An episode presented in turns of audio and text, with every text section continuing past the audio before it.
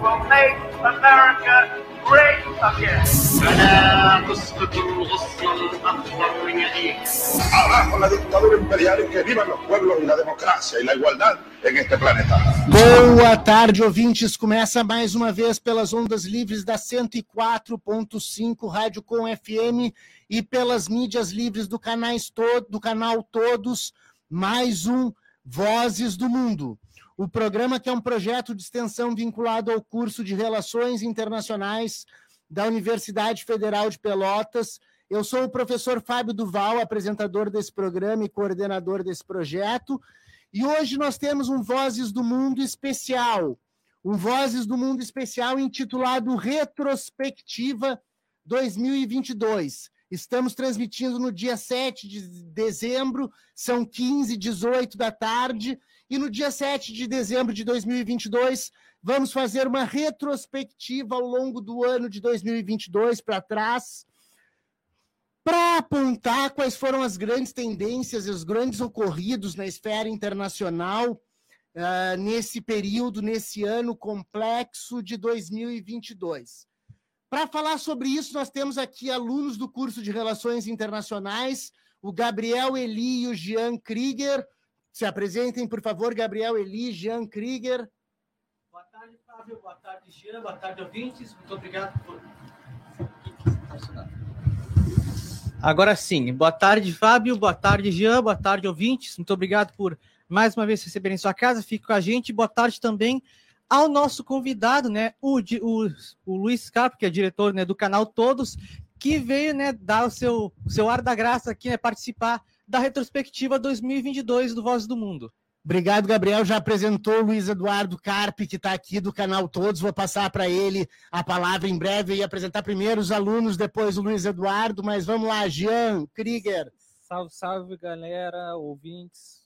Uh, vamos ter aí um programa de retrospectiva de tudo que aconteceu aí no, no Brasil e no mundo. Então vamos lá. Uh, Luiz Eduardo Carpe, do canal Todos, está aqui com a gente para fazer esse debate. O canal Todos, que também leva o Vozes do Mundo ao ar. Fizemos também antes, porque o, o programa Vozes do Mundo ele vai ao ar desde 2018, coordenado por mim, etc., com o pessoal da Universidade Federal de Pelotas. Mas durante a pandemia teve um período no qual o Vozes do Mundo ficou fora do ar. Durante algum tempo ele funcionou, depois ele ficou fora do ar e nós nos rearticulamos no segundo semestre de 2022 e voltamos à Rádio Com com Vozes do Mundo uh, nas quartas-feiras, às 15 horas da tarde. Mas antes disso, e pelo, pelo, pela Rádio Com e pelo canal Todos, mas antes disso, na primeira metade do ano, nós fizemos, o Luiz Eduardo, eu e mais alguns colegas lá da Unipampa e na Universidade da República Oriental do Uruguai, o, o amigo Jorge Alegre, fizemos o programa Vira Mundo. Então o Luiz vem para cá, para essa bancada hoje, para a gente conversar coisas que a gente noticiou e comentou no Vira Mundo, no Vozes do Mundo, coletivo ou individualmente, e vamos fazer uma grande salada de fruta desse ano que teve de guerra na Ucrânia, que foi o principal tema ao longo desse ano, até COP27, até aquela crise da sucessão do primeiro-ministro britânico, a ascensão de governos de extrema-direita na Europa, vitória do Lula na eleição brasileira e transformação da política externa brasileira já na COP27, COP27, enfim, tivemos uma série de, de acontecimentos relevantes para o cenário internacional nesse ano de 2022. E aí eu passo a palavra para Luiz Eduardo para falar sobre o canal Todos, dentro do canal Todos e dentro da Rádio Com. Boa tarde a e todos. E sobre o ano, né, Luiz? Boa tarde a todos, a todas e a todos. Boa tarde, Fábio, Gabriel, Jean.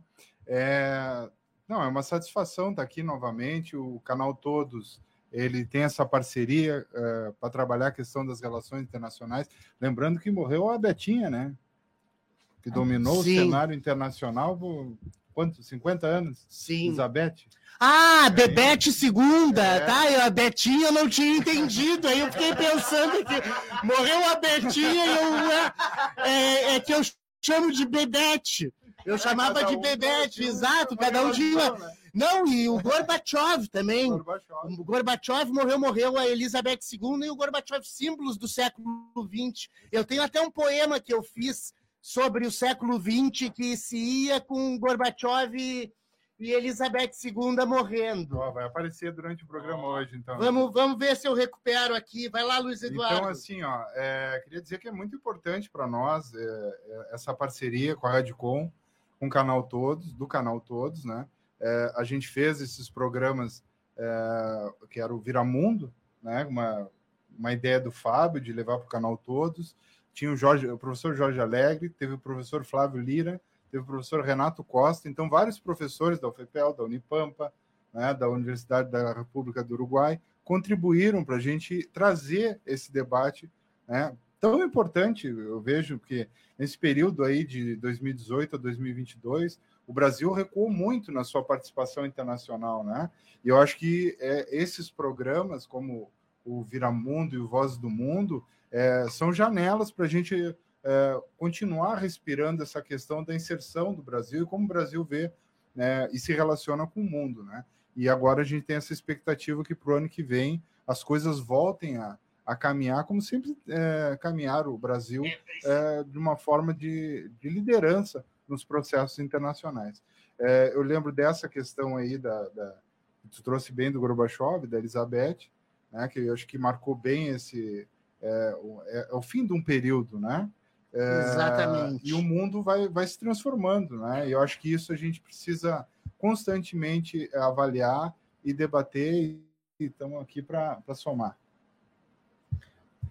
Perfeito, muito obrigado, Luiz Eduardo. Eu estava procurando ali se eu achava um poema que eu fiz sobre a morte da, da Elizabeth II e do Gorbachev, que eram símbolos do século XX, né? Que finalmente o século XX se acabava, porque e aí como uma brincadeira, em função de que muitas das coisas do século XX elas sobreviveram ao XXI, né? E, e algumas delas que estavam esquecidas na gaveta do século XX, como os totalitarismos do tipo nazismo e fascismo, que estavam esquecidos na gaveta do tempo, eles voltaram no século XXI para nos assolar.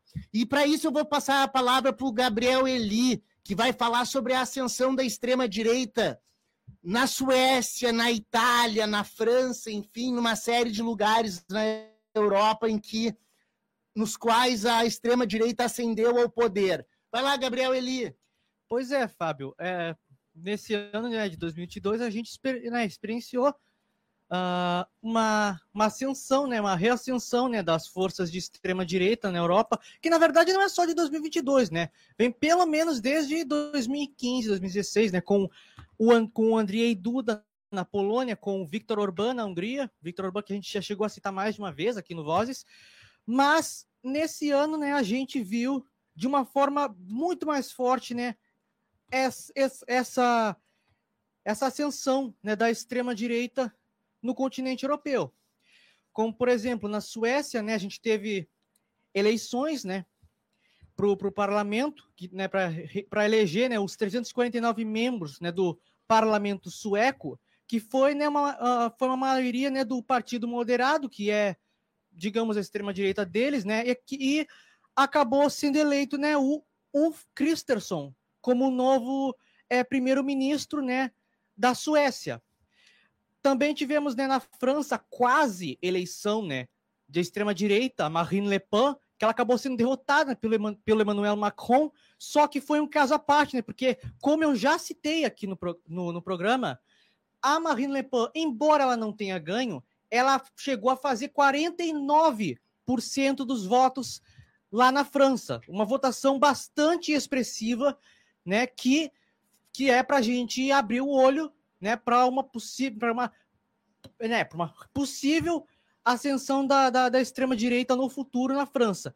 Mas o caso mais emblemático, sem dúvida nenhuma, é na Itália, com a eleição né, da primeira-ministra Giorgia Meloni, do partido Fratelli d'Italia, um partido com raízes fascistas, né? E temos essa guinada né, da, né, da Itália para a extrema-direita, algo que não acontece desde o governo fascista do Benito Mussolini. Perfeito, Gabriel. Esse é um fantasma que nós temos visto no Brasil também com uma votação expressiva do Jair Bolsonaro, né? Uma tem uh, uma, uma maioria parlamentar que não necessariamente é da extrema direita, mas que acompanhou esse ritmo uh, de ascensão da extrema direita aqui no Brasil, né? E são coisas que nós vamos ter que lidar num futuro próximo, né? Em vários países do mundo, que é essa ascensão de doutrinas que estavam esquecidas no século XX, que se reacenderam no século XXI. Na contramão disso, a eleição que a gente teve no Brasil, que foi uma vitória em cima, em cima desse, desse prognóstico. Tem, o, Vai lá, Jean Krieger quer adendar um outro elemento aqui a essa discussão. Não, a gente falou da extrema direita to, uh, tomando poder na Europa, mas a gente viu aqui o, o Gustavo Petro na Colômbia. Sim, sim, é, primeiro... a... sim, sim. É, é, exatamente isso, né? Que eu, que, eu, que eu tinha esquecido de mencionar, né? Tivemos a eleição né, do Gustavo Petro, o primeiro presidente de esquerda na história da Colômbia e o reestabelecimento com as relações que é histórica da Gran Colômbia, uh, o Império junto com a Venezuela, que se, se teve também a eleição do também do Castilho no Peru. Sim, é, é, é uma nova onda rosa na América do Sul, né? Mas a, a Martina Schmidcheck, Uh, minha amiga está falando aqui no chat que 3 mil policiais foram ocupados aqui na Alemanha numa ação. Uh, a Alemanha prende terroristas de extrema-direita por tentativa de golpe de Estado. Então, nós temos uma, uma notícia candente vindo da Alemanha. Ela, ela é alemã e mora na Alemanha, e está dizendo que tem 3 mil policiais na Alemanha envolvidos em debelar uma tentativa de golpe pela extrema-direita uh, pela extrema-direita na Alemanha, e está dizendo que a extrema-direita tem o mesmo perfil no mundo inteiro.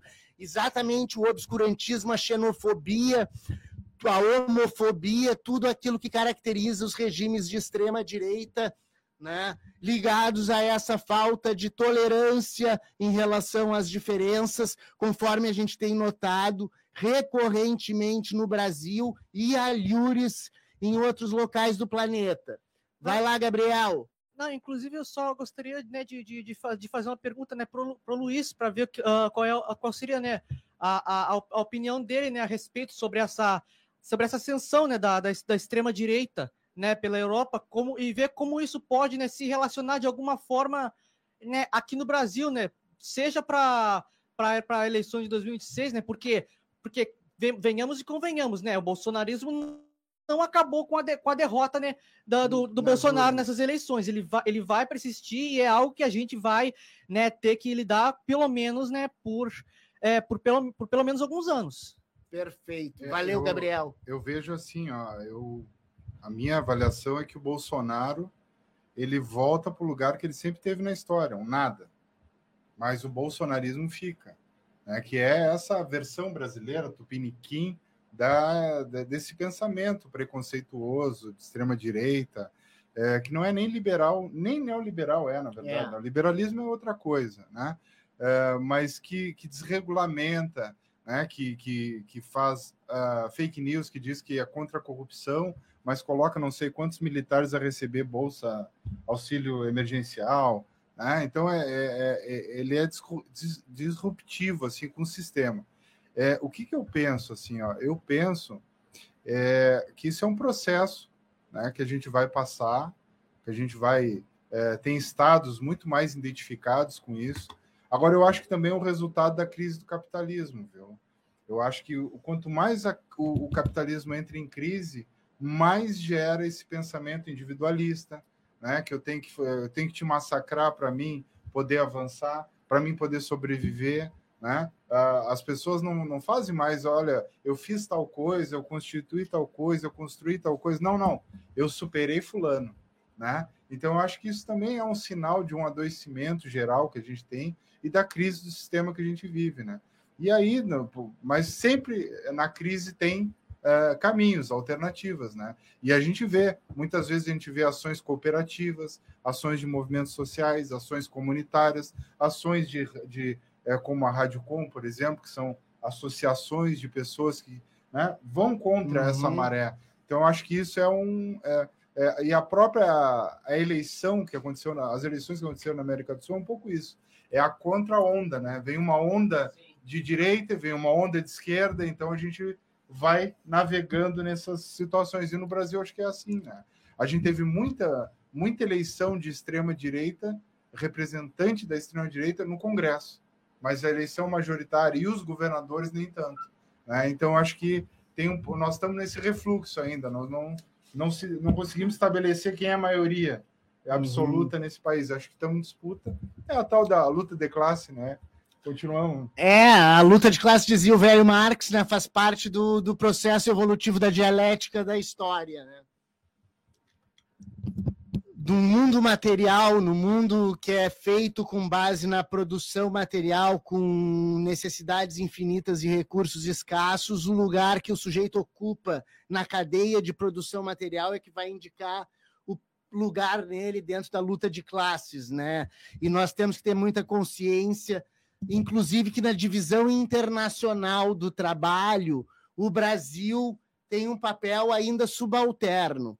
E um papel subalterno que, durante o governo Bolsonaro, em 2022, se tornou mais subalterno ainda. Né?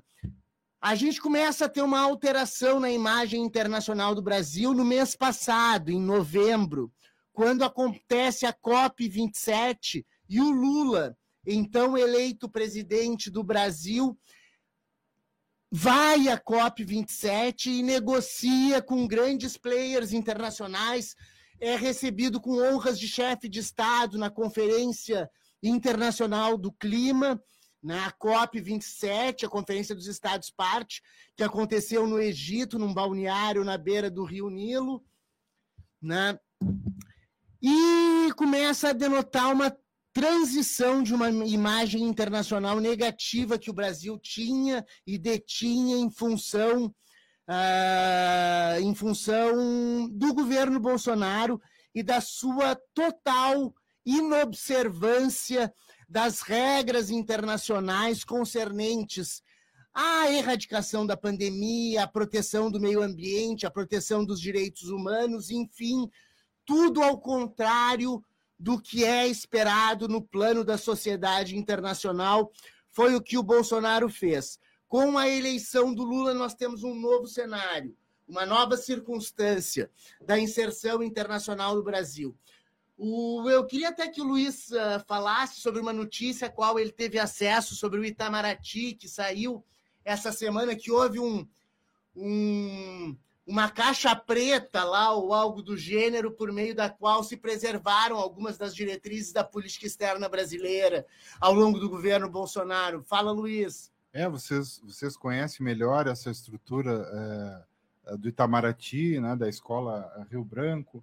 É, são profissionais é, talhados para fazer uh, o trabalho, a representação do Brasil, independente dos governos. Né? São profissionais de Estado, Sim. carreiras de Estado.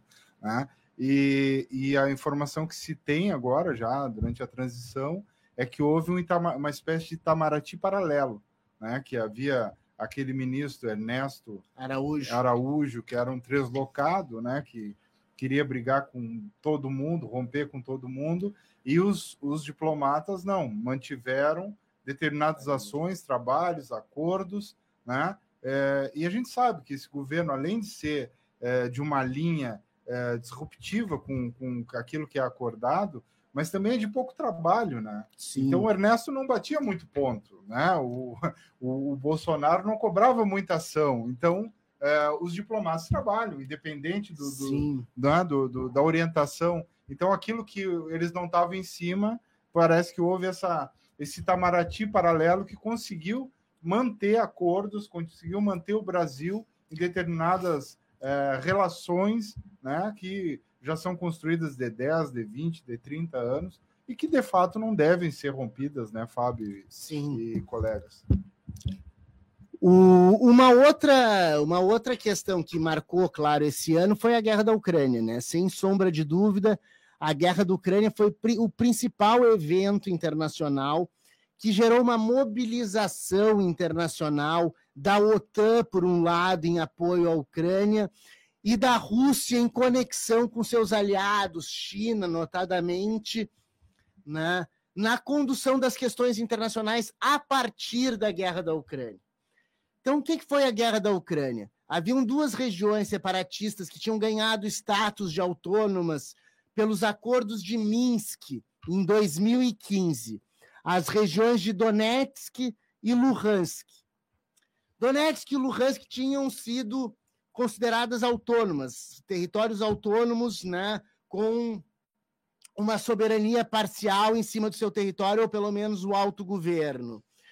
E aí aconteceu que os batalhões de Azov, batalhões neonazistas ucranianos, começaram no início do ano, continuaram né, no início de 2022 a fazer o que eles vinham fazendo desde 2015, com um alto em 2019, que foi metralhar o pessoal russo que habitava Donetsk e Luhansk a Ucrânia ela foi território da União Soviética.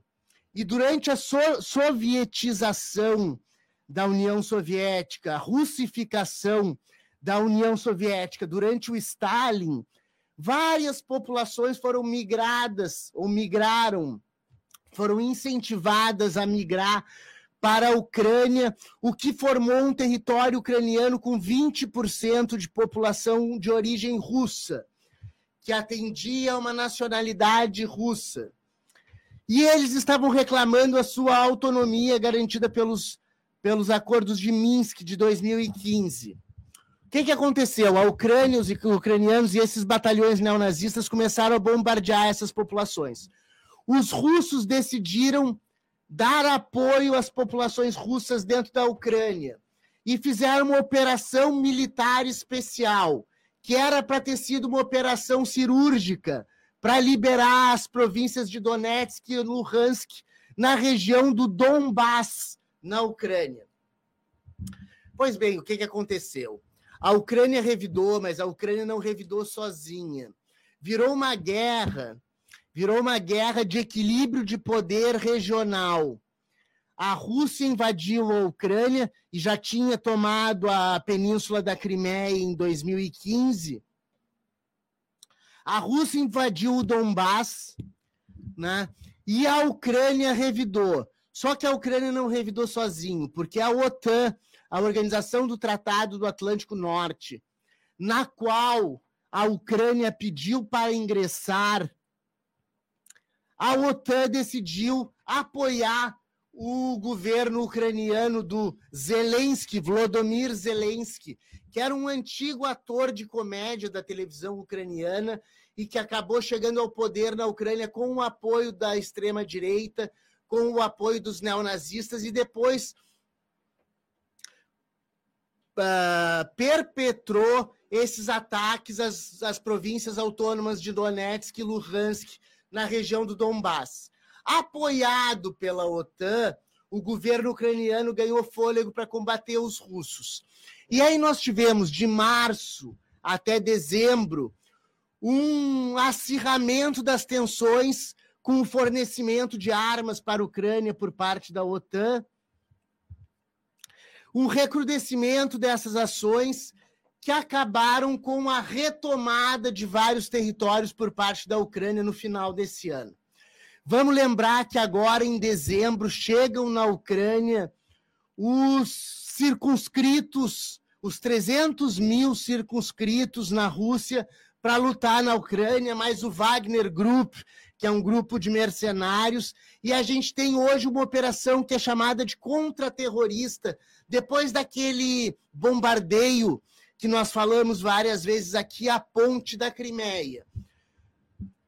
Esse é o estado da arte da guerra na Ucrânia. Nós tivemos ali um embate uh, de avanços e retrocessos das forças russas e ucranianas nessas regiões tomadas ali no Donbass e adjacências. Só que a grande questão foi como a guerra da Ucrânia estabeleceu um turning point, um ponto de inflexão na ordem global internacional. Porque a ordem internacional, a partir da guerra da Ucrânia, vem sendo cada vez mais contestado, contestada por russos e chineses. Russos e chineses que estão numa aliança para se opor ao Ocidente e estão criando uma série de mecanismos para fazê-lo. Entre eles, a nova Rota da Seda, a cúpula de Samarcã, da Organização de Cooperação de Xangai, a União Euroasiática, União Econômica Euroasiática, enfim, uma série de atividades, ações que Rússia e China, principalmente seus aliados, Irã, Índia, países da Ásia Central, e hoje em dia Arábia Saudita, Catar, que estão se aproximando dos russos e dos chineses em oposição a uma ordem internacional pautada por regras conforme os americanos, os estadunidenses estabeleceram no fim da Segunda Guerra Mundial. Então, aquela ordem internacional que a gente conhece, ela vem sendo contestada em ampla medida por meio de uma série de iniciativas contra-hegemônicas que países como Rússia, China, Índia, Irã, países do Oriente Médio vêm tomando em conjunto, e nós vamos listar essas ações em seguida. Mas eu gostaria de passar a palavra aqui para o Gabriel ou para o Jean falar alguma coisa sobre essa parte do Oriente Médio, da Ásia, da China, sobre o que, que a gente falou aí ao longo desse ano. Que tem alguma coisa ou não? Se não quiserem falar, não precisa, deixa que eu falo. Então fala. Não, tem toda a relação, né? Uh, e que a gente vê agora manifestado aqui na, na Copa, né? Os protestos no Irã, que foi a, a política do, do Irã de moralidade. É, aí, aí entra numa outra questão que é uma, uma, uma luta do planeta Terra contra o Irã, né? Que é apontar as falhas nos direitos humanos. Mas o importante era outra coisa é que o Irã está fornecendo armas e mísseis para a Rússia. O Irã faz parte da Organização de Cooperação de Xangai. A Organização para a Cooperação de Xangai é uma organização criada entre russos e chineses para cooperação energética, militar e de infraestrutura, no âmbito da qual têm sido feitas as grandes negociações entre os países contra-hegemônicos que estão se opondo a essa ordem internacional estadunidense, a essa ordem internacional da Pax Americana. Mas eh, só um pouquinho que eu vou chamar um intervalo. Uh, vamos fazer um intervalo de cinco minutos. Nós começamos o programa mais tarde hoje, vamos até um pouquinho mais adiante. Eu gostaria de chamar um intervalo, daqui a pouco a gente volta. Valeu!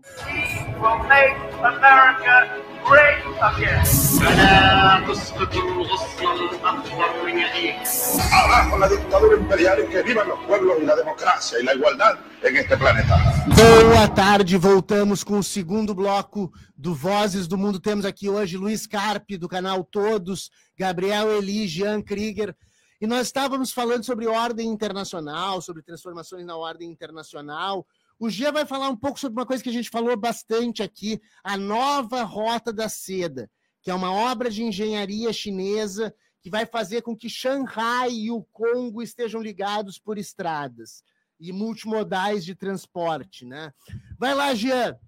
Não, esse ano a gente teve que a ideia da China é estreitar os laços uh, para continuar sendo a, a, a economia que é e disputando com os Estados Unidos.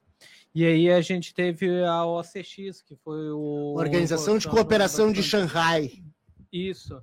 Organizado. Teve o um encontro da OCX, a cúpula de Samarcã, em outubro que foi que é isso daí é, a busca deles a, da, com a China encabeçando é, e hoje o Irã também já faz parte da OCX, da Organização de Cooperação de Xangai, que tem China, Rússia, Tadiquistão, Uzbequistão, Kirguistão, Cazaquistão, uh, Irã, cooperação com a Índia, enfim, temos aí pelo menos um terço da população mundial abrangida por esse organismo de cooperação, que é a Organização de Cooperação de Xangai. Sim, uh, outro ponto que cabe destacar dentro da geopolítica de organizações que a gente vai ver, a gente foi vendo ao longo do ano que uh, foram pedidos para entrar no, no BRICS, que também é, o, é, outra organização que a China, a Rússia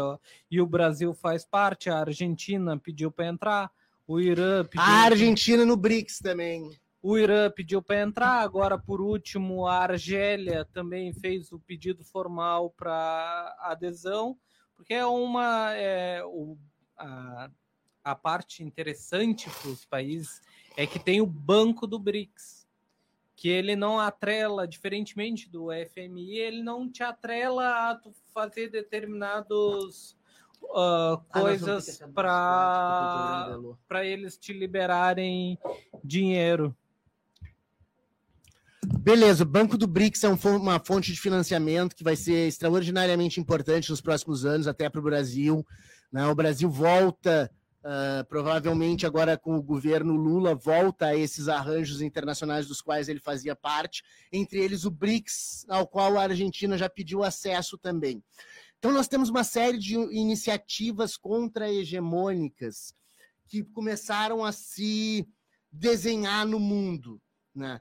E esse é, esse é o novo cenário. Esse, essa, numa retrospectiva 2022, a grande questão que a gente faz é essa transformação da ordem internacional com essa com esse desafio posto à ordem internacional contemporânea por atores poderosos como Rússia e China, que estão arquitetando uma nova forma de interação internacional baseada em outros arranjos e novas instituições e novas formas de se fazer política internacional não intervencionistas, respeitando a soberania dos estados e a autodeterminação uh, de cada povo, né, que é basicamente o que eles dizem uh, nos, nos documentos saídos dessas conferências internacionais. Nós vamos ter que terminar um pouquinho antes o Vozes do Mundo, que começou mais tarde, porque tem o programa da Elo daqui a pouco. Então, vou passar para uma última rodada de considerações aí sobre a retrospectiva 2022 e, e vamos, vamos, vamos falar sobre, sobre esse tema. Jean? É isso, então. Esse ano foi de bastante coisa acontecendo. Espero que ano que vem não seja um ano que tenha tantos conflitos, porque no final das contas, quem paga são as populações que estão sofrendo. Sempre estoura no povo. É, sempre estoura. Os governantes tomam suas decisões e. A... E depois vão tomar champanhe. É.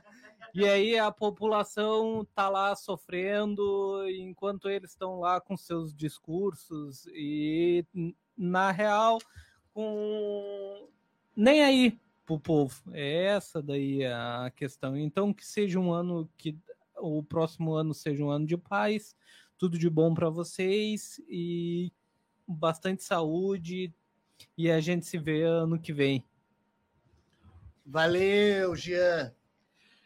Bom, né, eu gostaria, né, de, de agradecer, né, a todos vocês que nos acompanharam durante esse ano. Gostaria também de parabenizar o Gian e o resto, né, da nossa equipe pelo, pela brilhante estreia que vocês realizaram esse ano. Eu, eu fico muito feliz mesmo, né, porque, porque é, foi, foi, exata, foi exatamente até o que, o que, o que se pedia, né? Uh, enfim, uh, agradecer também, né, ao, ao Luiz, né, por ter, particip, por ter participado, né, da, da, nossa retrospectiva. Agradecer também, né, a parceria que essa Rádio Com, né, construiu com o canal Todos e que eu espero que continue ainda por vários anos a se seguir. Agradecer também né, ao Ivan Lopes, né, que operou a parafernália eletrônica. Agradecer também a, a ti, Fábio, por mais uma né, Valeu, Gabriel. oportunidade, né, desde 2019, a gente aqui nessa bancada. É. E agradecer, né, de novo a todos que nos acompanharam esse ano. Fique bem, até 2023. Tchau. Valeu, Gabriel. Aí, Luiz. Não, eu, eu também agradeço a parceria, dizer que o canal Todos vai seguir firme né, nessa iniciativa ano que vem, 2023. Queria chamar a atenção para duas questões assim na, nessa última intervenção. É, primeiro que já somos 8 bilhões, né?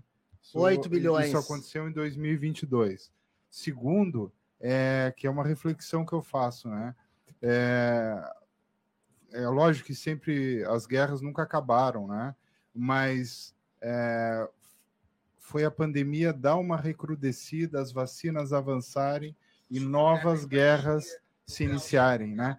Então, quer dizer, a, é uma indústria sempre, né? A, a, guerra é uma indústria, a questão das armas é uma indústria, Gera muita é grana, economia, né? né? Muito Então, é, às vezes, uma é, esperado ou inesperado, um, um, acontecimento como uma pandemia, né, é, deu uma freada em alguns impulsos, em algumas demandas econômicas e políticas do mundo, nas relações internacionais, mas tão logo a vacina avançou e a pandemia deu uma recuada, uh, voltou né, essa indústria tão, tão forte, né, e, e essas disputas que, nesses espaços aqui de, de, reflexão sobre as relações internacionais, eu queria te parabenizar, Fábio, em nome de ti, aos alunos, porque o que a gente traz, né, a gente sempre falou sobre isso, é luz sobre o que está acontecendo, uhum. né, e não um posicionamento de defender A ou B, que é muito comum hoje nas redes sociais, né? mas que, se, que são casca de banana, né, Fábio? Sim. A gente tem que entender os processos. Claro, né? claro.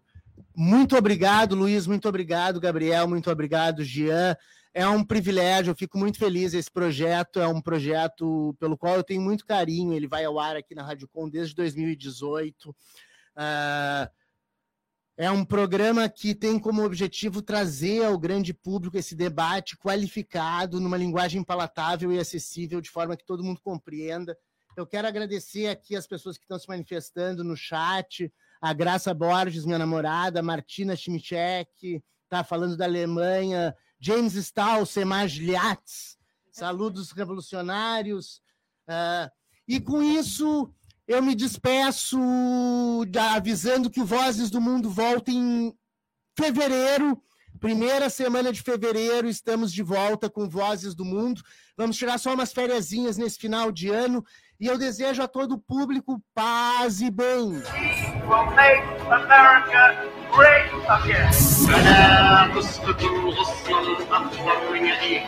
Abajo la dictadura imperial y que vivan los pueblos y la democracia y la igualdad en este planeta.